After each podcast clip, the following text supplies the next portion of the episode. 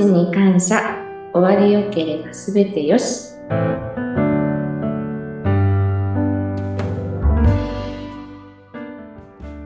有限会社東美の西尾正史です。皆さん、こんにちは。インタビュアーの山口智子です。え今日は、東美の三鷹営業所の副所長、西尾正史さんにご出演いただきます。よろしくお願いします。お願いいたします。いつもこの番組では、東美さんのスタッフの方にもこれまで何人も出ていただきました。本日、西尾さん、え結構東美に入られて長いということなんですが、もう何年ぐらいになられるんですか？えーもう丸11年経っておりましてね、今年の4月で一応12年になります。おー、そうなんです。もうベテランスタッフということにになると思うんですけれども。あの、西尾さんは大学を卒業されてすぐに入社をしたと伺っておりますが、はい。こういったお仕事に興味を持たれたきっかけって何かあったんですか？えー一応ですね、アルバイト、大学生時代にアルバイトをしていたんですけれども、そのアルバイトの先輩が、まあもう結構お年だったんですけれども、うん。亡くなられたことがありまして、うん。えー最初はですね、亡くなった後も、無意識のうちにその先輩がまだいるような感覚といいますかはい、アルバイト先に向かう時も、その先輩がいるって思い込んで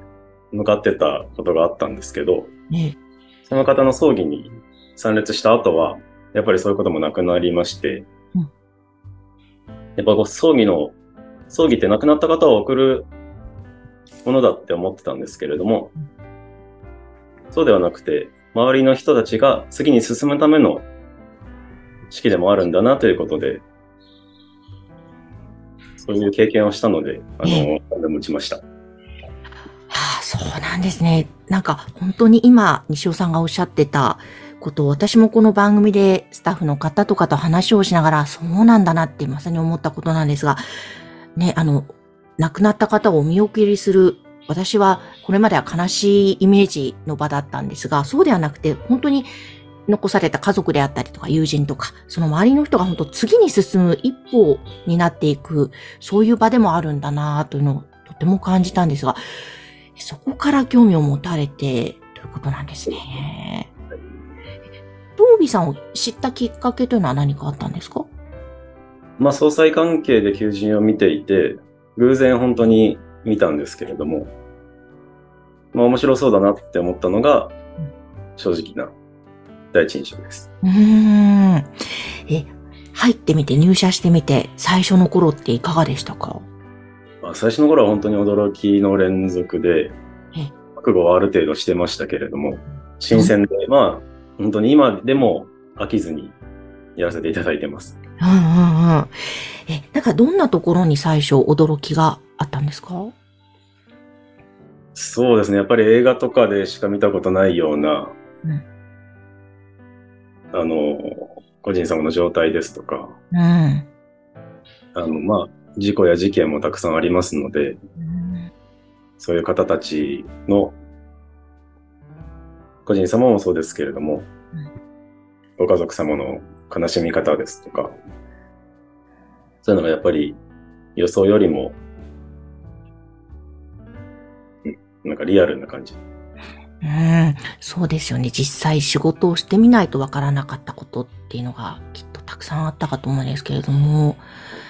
あの、今まで印象に残っている場面っていうのは何かありますか？ああ、そうですね。特に感動したのは、おじいちゃんを亡くされた、まあ、配偶者の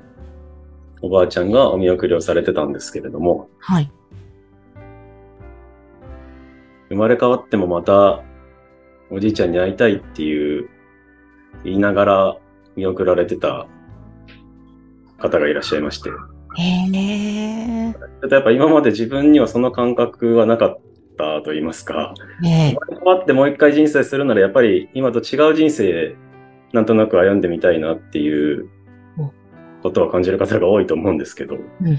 その中でもやっぱり同じ人と出会って、また人生を過ごしたいって思える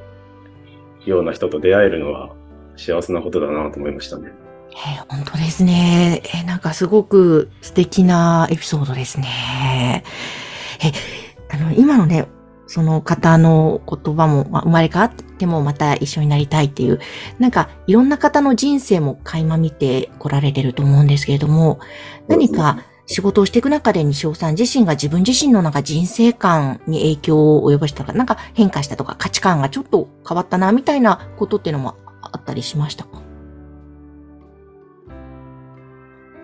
そうですね。えっ、ー、とまあ、両親に対してなんですけれども、やっぱり元気なうちに、まあ今自分の両親が60とか70なんですけど、元気なうちにやっぱいろんなところを連れてってあげたいなとか、親孝行しておきたいなって強く思いましたね。うん、や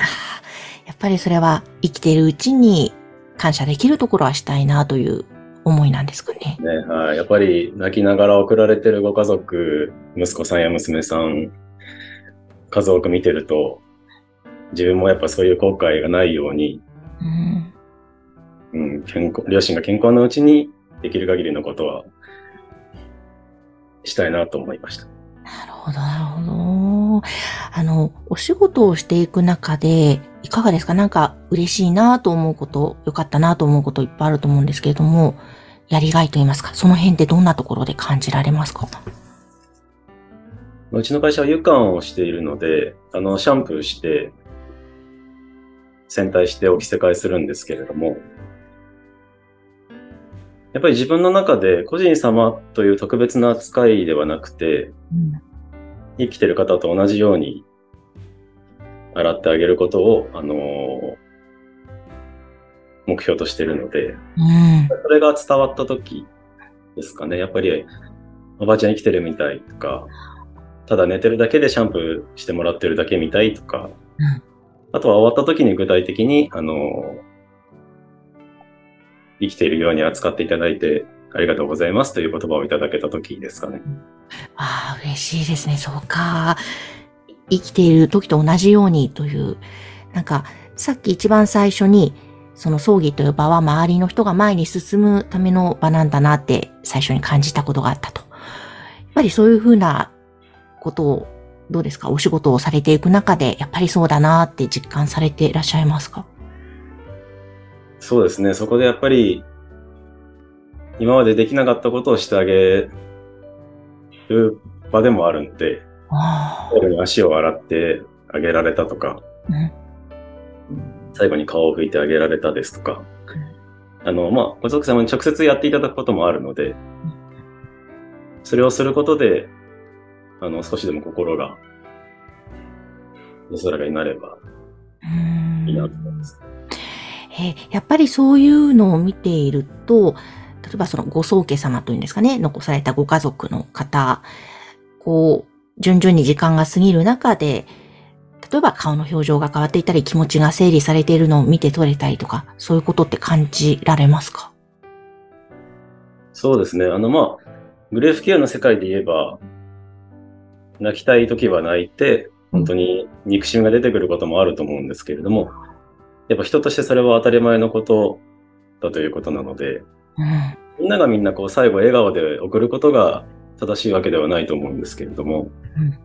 感情がやっぱり素直に出せるような脳幹式であったならいいなと思いますね。なるほど、なるほど。そうすると、西尾さん、今年、まあ、2023年新しい年が始まったばかりです。西尾さんは今年はいかがでしょうか？目標、抱負など、どんな風に掲げていらっしゃるんですか？まあ、毎年そうですけれども、一応自分の目標とするところは、えー、生きてる時よりも個人様らしくというのを心がけて仕事をしているので、今年もそれに近づけるように、はい、あの、個人様の状態から、ご家族様の様子から、その個人様を感じ取って、少しでもその寝顔からご家族様が、えー、個人様らしさを感じられるように過ごしていきたいと思います。わかりました。えーぜひ、こういう西尾さん、そして他にもたくさんの素敵なスタッフがいるこの有限会社東美、足立区、東京都足立区にある会社なんですが、もしご興味を持たれた方は、ぜひ番組概要欄にホームページ掲載しておりますのでご覧ください。え今日は、三鷹営業所の副所長、西尾正史さんにご出演いただきました。ありがとうございました。ありがとうございます。